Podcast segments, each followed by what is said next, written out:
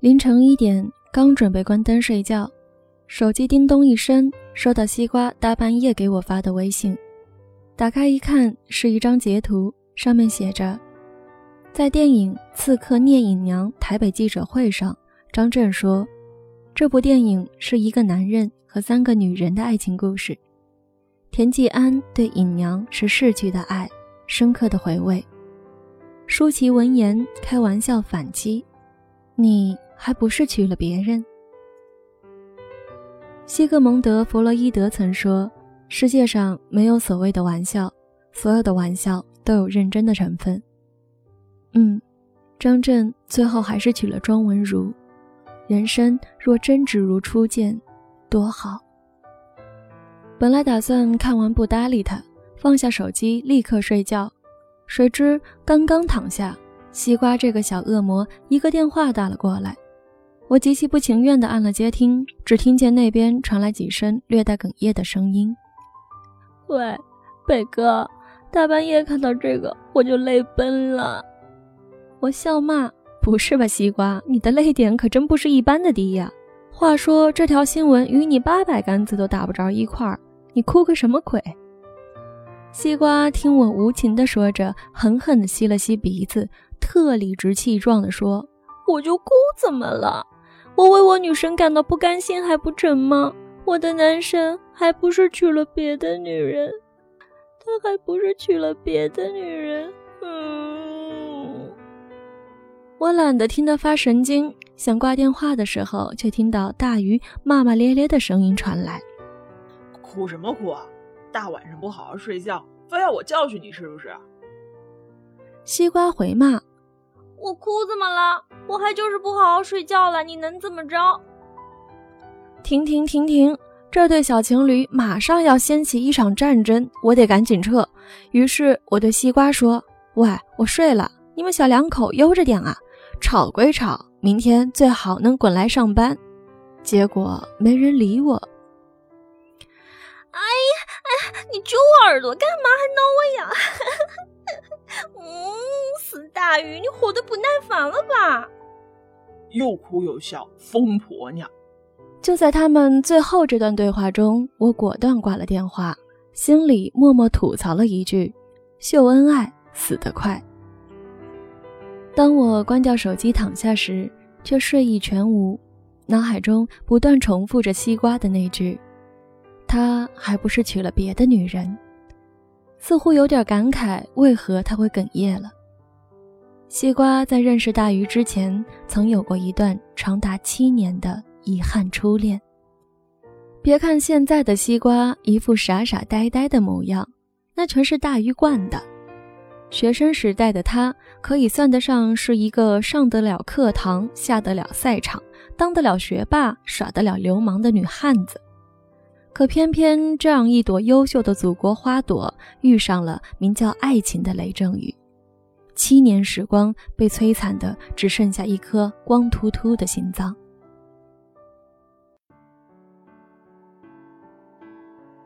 西瓜是个地地道道的东北人，因为爸妈工作的原因，从遥远的哈尔滨翻山越岭来到南京读高中。西瓜认识沈烨是在高一的一场演讲比赛中。早就听闻沈烨是整个高中最厉害的演讲选手，他却一次未曾见过，但也在心里默默幻想过他的音容样貌。可转眼看见那个在台上侃侃而谈的人，不是校草，不是学霸，更不是帅到惨绝人寰的优等生，他就是一个放进人堆里就找不出来的路人甲，普通。这两个字就是为沈烨量身定做的。西瓜瞬间的失落感油然而生，无心听他的演讲，无心应对接下来的出场，因为他敢肯定这场演讲比赛自己赢定了。自信如他，却没有想到天不遂人愿，他输给了沈烨。怎么会输给一个相貌如此平凡、毫无特点的男生呢？他自己都找不到答案。一直到高二，两人被学校安排参加全国比赛，他才真正认识了这个名叫沈烨的普通男孩。第一次打招呼，他发现沈烨的嗓音很好听，磁性里自带厚重感，加分。第一次对稿子，他发现沈烨专注的样子很动人，眼神里全是神采飞扬的朝气感，加分。第一次私下聊天，他发现沈烨笑起来的样子很清澈，嘴角轻轻上翘，眼睛微微眯起，有种天然自在感，加分。西瓜知道，即使加分不少，但终究还是没能隐藏住他是个普通男孩的事实，所以并未想过与他会有比搭档更亲密的关系了，比如说朋友，比如说恋人。但是意外总发生在不经意的自以为里。比赛将至，两人在老师的陪同下一起坐火车前往大连参加比赛。一天一夜的行程，从南京到大连，高度紧张的状态下，西瓜太高估自己的体力，病倒了，高烧三十九度，别提演讲、说话都困难。但距离比赛还有一天，想要临时换人是不可能的。老师打算让沈烨就此抛下西瓜一个人上，可是谁又知道西瓜为这次比赛准备了多少，付出了多少？得知老师的意愿，西瓜当天夜里把自己关在房间里逃避自己。沈烨来敲门是西瓜始料未及的，他拖着摇摇晃晃的身体打开门，就看见沈烨一手拿着一袋感冒发烧药，一手拿着毛巾，面无表情地站在他面前。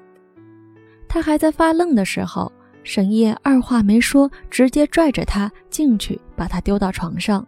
然后动作利落地伺候他喝水吃药，接着熟练地拿起冷毛巾敷在西瓜的额头上，然后再去浴室打了热水为他擦拭脸颊。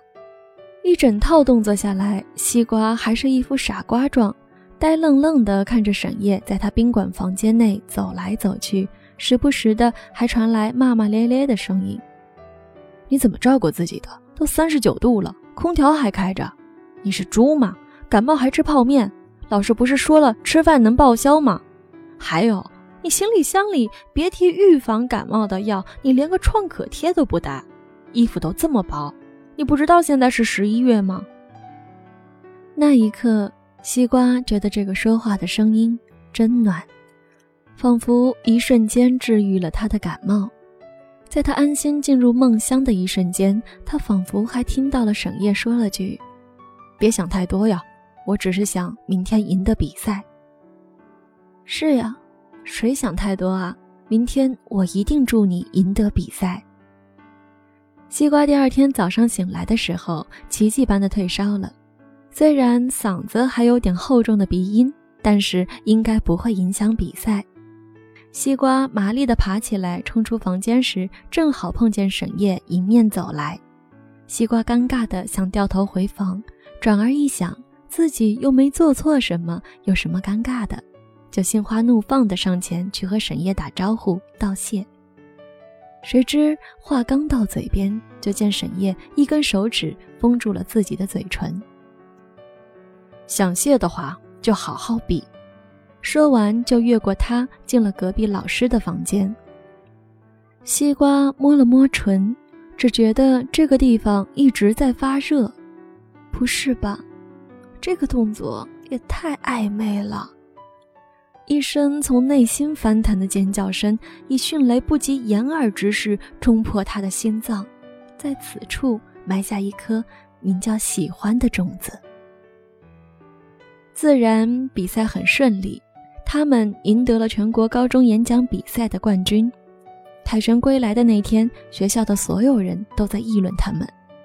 终于，沈烨的名字后面。有了他西瓜的大名，两人不仅名字被捆绑在一起，一些低年级的学妹们更是八卦他们的各种新闻。沈烨虽长相平凡，却拥有一米八五的傲人身高，名气打响后，很快包揽了高中所有大型活动的主持，加上声音条件俱佳，自然是赢得了很多小女孩的崇拜。而西瓜本身就是活动之王，哪里有活动哪里就有他。两人虽不常同台主持，但却不知为何，似乎有着千丝万缕的纠缠，所以学妹们不扒不行。西瓜自然开心如此，因为自己本就别有居心，何不乐得这些捕风捉影的助攻们存在？而沈烨自从那次比赛之后，在西瓜的别有用心中，和他成为了超越搭档的关系，朋友。虽不是到了交集亲密、无话不谈的地步，但也已经有了私下聚餐约饭、偶尔假期聊天逛街的程度了。当然。这一切的主导者全部都是西瓜。这种关系一直持续到两人高中毕业，沈烨高考失利，西瓜正常发挥，能上一个比较不错的一本院校。但让人意外的是，他没去，以口口声声跟家人保证自己一定要考重点一本为理由，成功走上了和沈烨一起复读的艰辛之路。明眼人其实都知道。西瓜留下来是为了沈烨，可当事人一个打死不说，另一个打死不认，就这样风平浪静地过着高四的生活。上高四意味着要心无旁骛、全力拼搏。沈烨可以做到每天一心无二用的认真学习，但是西瓜却做不到。他每天早起帮沈烨占图书馆的座位，帮沈烨打水打饭。帮沈烨整理笔记书斋，全都是围绕沈烨。而沈烨每次都很无奈地告诉他要好好学习，不要总为自己做这做那。但西瓜却像中了蛊一般，无法停下来。很幸好，所有艰辛努力都没有白费。一年后，两人一同考上上海的一所高校。拿到录取通知书的那天。西瓜隐晦地对沈烨表白了。西瓜假装不在意地说：“大学要是没交到女朋友，可以找我哦。”沈烨假装不在意的回：“没有人会喜欢我的，想交都交不到吧？”回避的刚刚好，不远不近，而他们也这样不远不近的相处了又一个四年，一直到两人毕业，留在上海工作。两人一起在徐家汇合租了一套房子，过着看似情侣却并非情侣的合租生活。西瓜每天过着简单而幸福的生活，还是以朋友的身份陪在他身边。除了越界的事情外，西瓜为他做了很多女朋友做的事情，而沈烨也并非没有回报。生病时会照顾他，下雨天会送伞给他，天晴了会带他去逛公园。工作困难也会出钱救济他，只是他一门心思的忙工作，绝口不提爱情。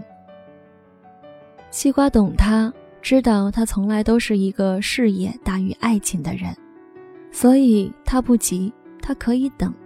七年都过来了，还不能再等个两三年吗？等到他愿意停下来了，看看身边的他时，那些年的所有付出都值得了。然而，如果只能是如果，所有的假设都没有按照自己的幻想如期而至。其实，许多事从一开始就已经料到了结局，往后的所有折腾都只不过是为了拖延散场的时间罢了。只是女人擅长给自己找坚持的理由，哪怕明知道这是一场无谓的等待，也在所不惜，因为。她们习惯沉浸在自己的付出里，不可自拔。毕业一年后，他辞去工作，打算创业，但上海这个地方没有强大的人脉资源和足够的资金储备，创业无异于自杀。他输掉了家里给的钱，花光了西瓜为他借的钱，甚至一步步迷失了自己。他开始变得自暴自弃，变得喜怒无常，变得颓废不堪。但。即便如此，西瓜依旧没有离开他。租的房子冬天没有热水，他永远不喊累的为他洗衣做饭，每天带他出门散步，劝他早日看开，从头再来。终于，他活了过来，只是重生的他再也不像他。他开始认真努力、脚踏实地的工作，这次不止忘我，还忘他。他的生日，他自己的生日，甚至他生病发烧四十度在家，他依旧还在加班。以前周末两人还会经常出来看电影、看话剧、聊天、吃饭。后来他越来越忙，终于还是离他越来越远。再后来，他得到了一次调职加薪的机会，而这次去的地方却是相隔太平洋的另一个国度。他亲口告诉西瓜的那一瞬间，西瓜就明白了。这么久了，他终究爱的只有自己，只有自己的事业、自己的成败，而始终将爱情拒之门外。他走的那天，西瓜去送他，在进安检的前一分钟，沈烨回过身来，轻轻地抱了他。西瓜的头埋在他的胸口，他其实很想抬头看看他。然后问一句：“这么多年，你到底知不知道我爱过你？”心里千回百转后，却只憋出了一句：“这么多年，谢谢你。”他回：“这么多年，我该谢的是你才对，照顾好自己，我走了。”没有情侣间的离别缠绵，泪雨滂沱。他们以这种最为潇洒客套的方式，坚决地离开了彼此的世界，仿佛那块挡住了外界空气的机场玻璃，冰冷狠心地隔开了他们这些年的所有暧昧纠葛。两年后，他归来，直接回了家乡南京。西瓜在他离开后，也转战来到了北京，开始尝试新的生活。他试着穿不同于以前风格的衣服，试着喝不同口味的饮料，也试着做再也没有他的梦。本以为从此以后，在两个世界平行远走的他们再无交集，却在某个不经意的午后，远在北京的西瓜收到了他的喜帖。新娘是南京本地人，家境殷实。同年，舒淇参加《康熙来了》节目，在谈到与张震的绯闻时，不禁流下泪来，并直言，如果张震主动追她，她一定会答应张震的求婚。但舒淇终究没有等到这一天，她亦如此。那晚，她一个人在不足三十平方米的北京狭小的房间里泣不成声。曾经以为，只要看不见他，听不到他的声音。闻不到关于他的味道，就能放下了。没想到，最后却只是听到有关于他的消息，就能瞬间将那段记忆从心里连根拔出，痛得毫无征兆。舒淇曾言：“如果三十五岁你还没娶，我就嫁给你。”他突然忆起那年陪他上复读班的日子，有天他问他。你干嘛不交女朋友？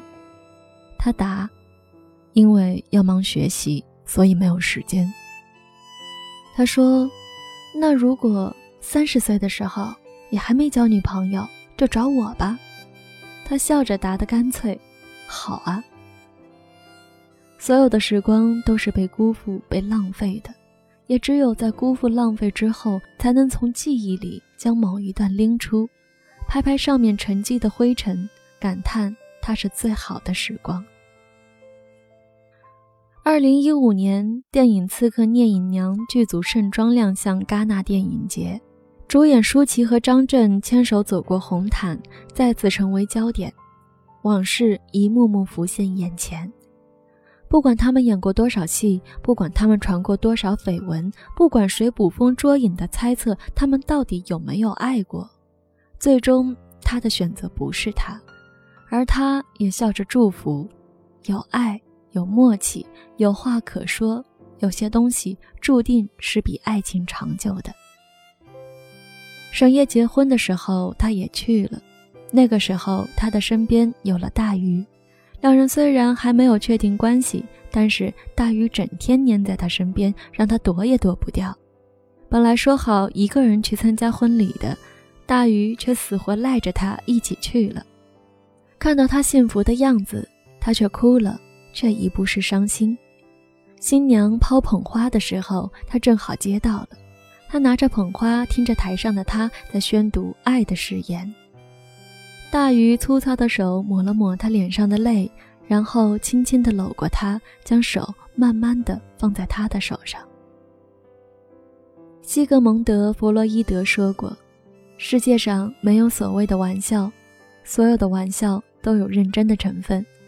其实，所有的青春大多如此：饮过不该饮的酒，牵过不该牵的手，然后爱了，痛了，青春散场。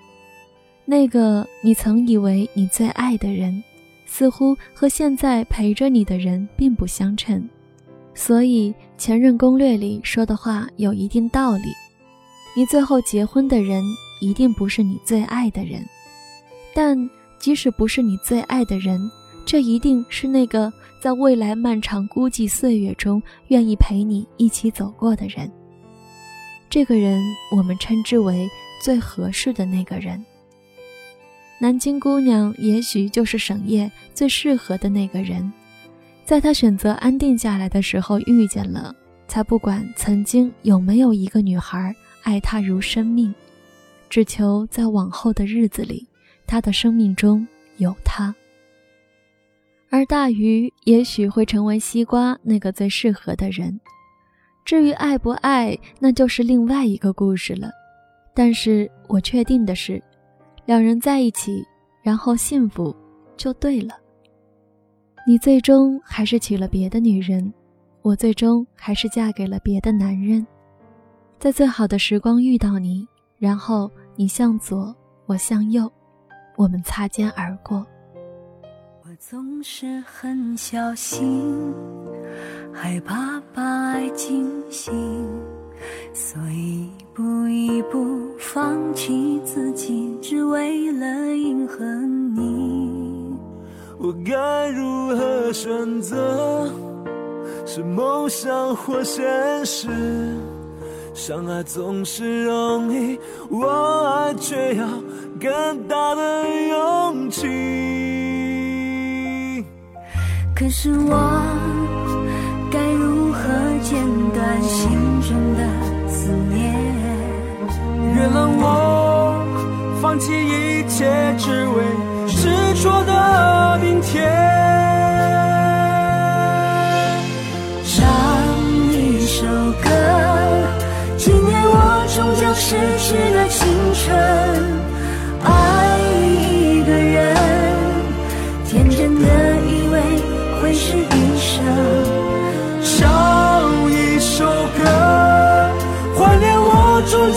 去了爱情。有。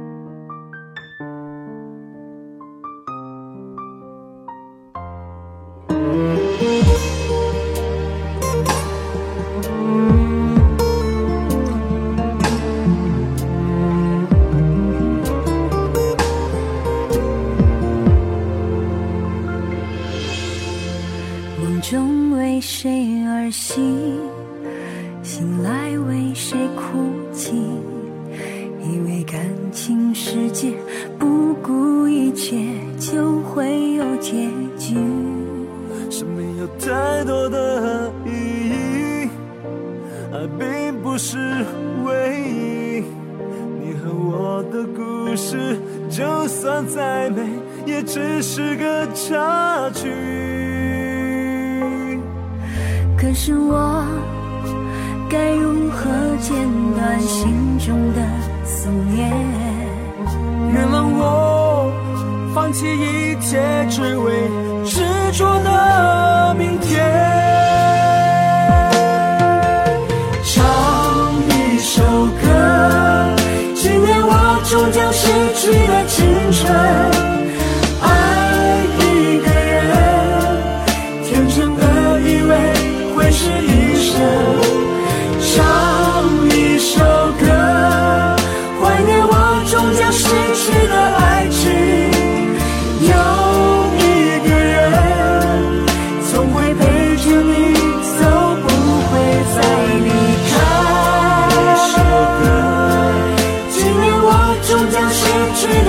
青春。